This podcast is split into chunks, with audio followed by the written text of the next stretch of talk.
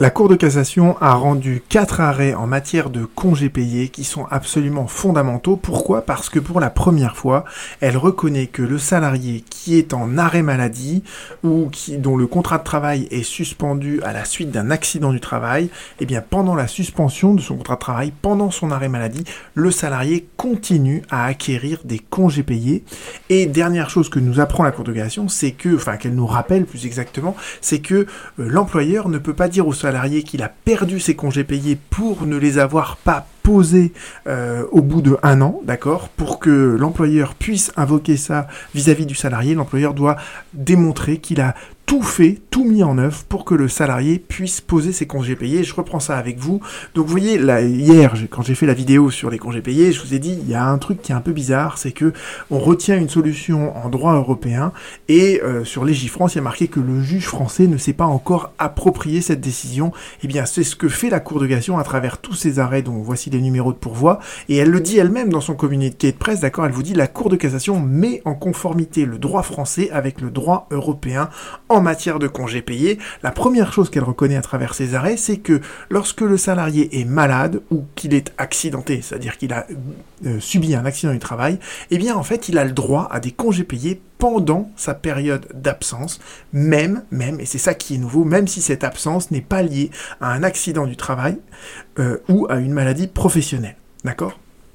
Et ce que rajoute la corrugation, qui est nouveau euh, là aussi, c'est que euh, en cas d'accident du travail, le calcul en fait n'est plus limité à la première année. En gros, avant, il y avait une sorte de couperet, d'accord? Pendant un an, on continue à acquérir ses congés payés, mais au bout d'un an, pour les accidents donc les plus graves, eh bien en fait, au bout d'un an, on perdait tous les congés payés. Donc la corrugation a dit, cette solution, on arrête parce que c'est complètement déconnant, et vous allez comprendre pourquoi c'est déconnant.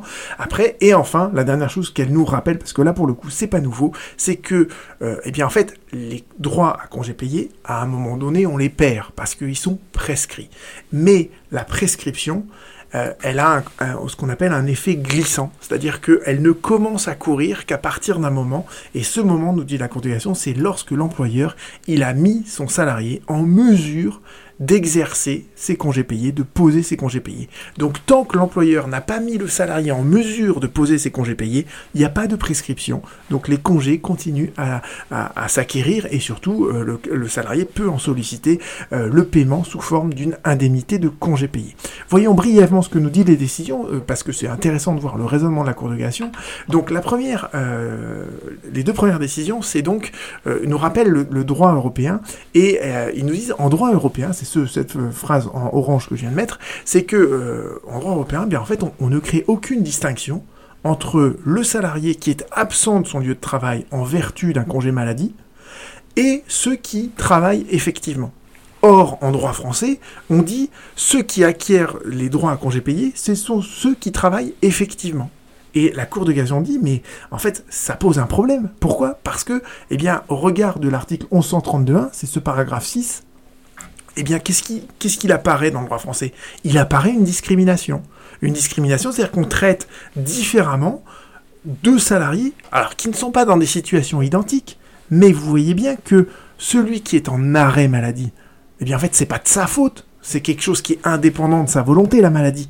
Donc, en fait, on dit, celui qui travaille effectivement, il acquiert ses congés payés. Celui qui est en maladie, il ne les acquiert pas. Sauf que bah, la maladie, c'est justement un des motifs qui est discriminatoire. On ne peut pas différencier les gens au regard de leur état de santé. Donc le droit français instaure une discrimination et le droit européen, lui, dans ces arrêts-là, l'arrêt Schultz, d'accord, de 2009, dit bien, on ne peut pas faire cette discrimination. D'accord? On doit traiter de la même manière le salarié qui n'est pas malade et qui peut travailler et le salarié qui est malade. Donc la Cour de cassation nous dit, dorénavant, on doit appliquer pleinement et effectivement la charte sociale européenne. Et ça, ça nous conduit, nous dit la Cour de cassation, à écarter partiellement le Code du travail pour dire dorénavant, pour juger que le salarié, en fait, peuvent acquérir des congés payés pendant la suspension de leur contrat de travail pour cause de maladie non professionnelle, ce qui n'était pas le cas avant, ce qui n'était pas le cas lorsque j'ai fait la vidéo hier. Dans le deuxième arrêt, elle nous dit la même chose, d'accord? Et dans le troisième arrêt, donc là pour le coup, euh, elle statue donc sur, euh, elle nous dit, au bout d'un raisonnement qui est identique, on écarte à nouveau partiellement l'application du code du travail. Euh, pourquoi Là, cette fois, c'est sur le coup, sur, l'idée de, euh, au-delà d'une durée d'un an, eh bien, le salarié qui est, victime d'un accident de travail, si son arrêt maladie dure plus d'un an, eh bien, il acquiert ses congés payés pendant un an, mais il, les perd après. Et là, encore une fois, vous voyez qu'on est en présence d'une discrimination qui est liée à l'état de santé du salarié, et qui plus est un état de santé qui est consécutif à un accident du travail. Donc, cette discrimination, on, on, on y met fin, et dorénavant, on considère que le salarié va acquérir des congés payés pendant toute la durée de la suspension de son contrat de travail qui est consécutive à son accident du travail. Donc vous voyez, solution super importante.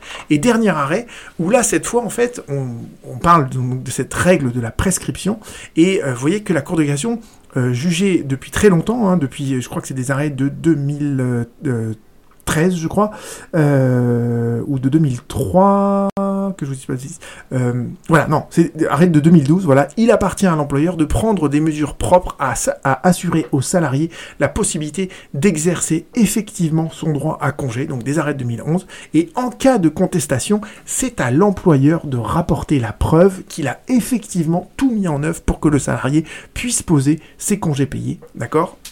Donc, la Cour de cassation en déduit que, euh, bien dorénavant, euh, on ne peut pas admettre que l'employeur, d'accord, puisse invoquer sa propre défaillance, donc il y a lieu de juger désormais que lorsque l'employeur oppose au salarié cette fin de non-recevoir qui est tirée de la prescription des congés payés, eh bien en fait dans ces cas-là, euh, nous dit la, la, il faut impérativement que l'employeur justifie avoir accompli toutes les diligences qui lui incombent légalement afin d'assurer au salarié la possibilité d'exercer effectivement son droit à congé payé. Autrement dit, c'est pas parce que le salarié est en arrêt maladie que euh, il perd tout. Même en arrêt maladie, l'employeur doit s'assurer que le salarié puisse poser ses congés payés. Donc vous voyez des arrêts qui sont, euh, à mon avis, fondamentaux, euh, puisque dorénavant, on reconnaît pour la première fois, et, on met le droit français en raccord avec le droit européen, on met fin à une discrimination qui était fondée sur l'état de santé du salarié, et dorénavant,